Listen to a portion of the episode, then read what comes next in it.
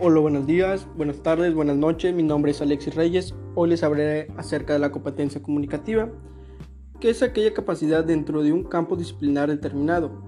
Esto quiere decir cómo tú te desenvuelves en un ambiente, puede ser en la escuela, con tus amigos o con tu familia, poniendo en desempeño tus habilidades como tu manera de hablar, tu acervo cultural, tu postura, tus gestos, y tu voz es gruesa, delgada, si es lógico lo que tú dices.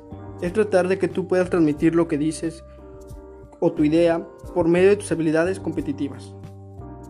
Un ejemplo de, una competencia comunicativa es cuando te encargan un ensayo escrito. Es cuando tú pones en práctica tu ortografía, tu letra, qué tan legible es, cómo si esa cosa tiene coherencia lo que estás diciendo, lo que estás escribiendo.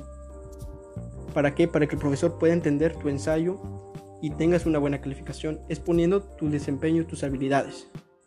Otro ejemplo es cuando tú le dices a una persona que te gusta, cómo te planteas con una posición no temblorosa, con una calidad de voz amable, un lenguaje bonito, con una sonrisa, con un tema de hablar que sea atractivo para ella, con tal de tú, tú tratar de lograr tu objetivo, siendo por tus medios, por tus competencias que tú has desarrollado a través de tu vida.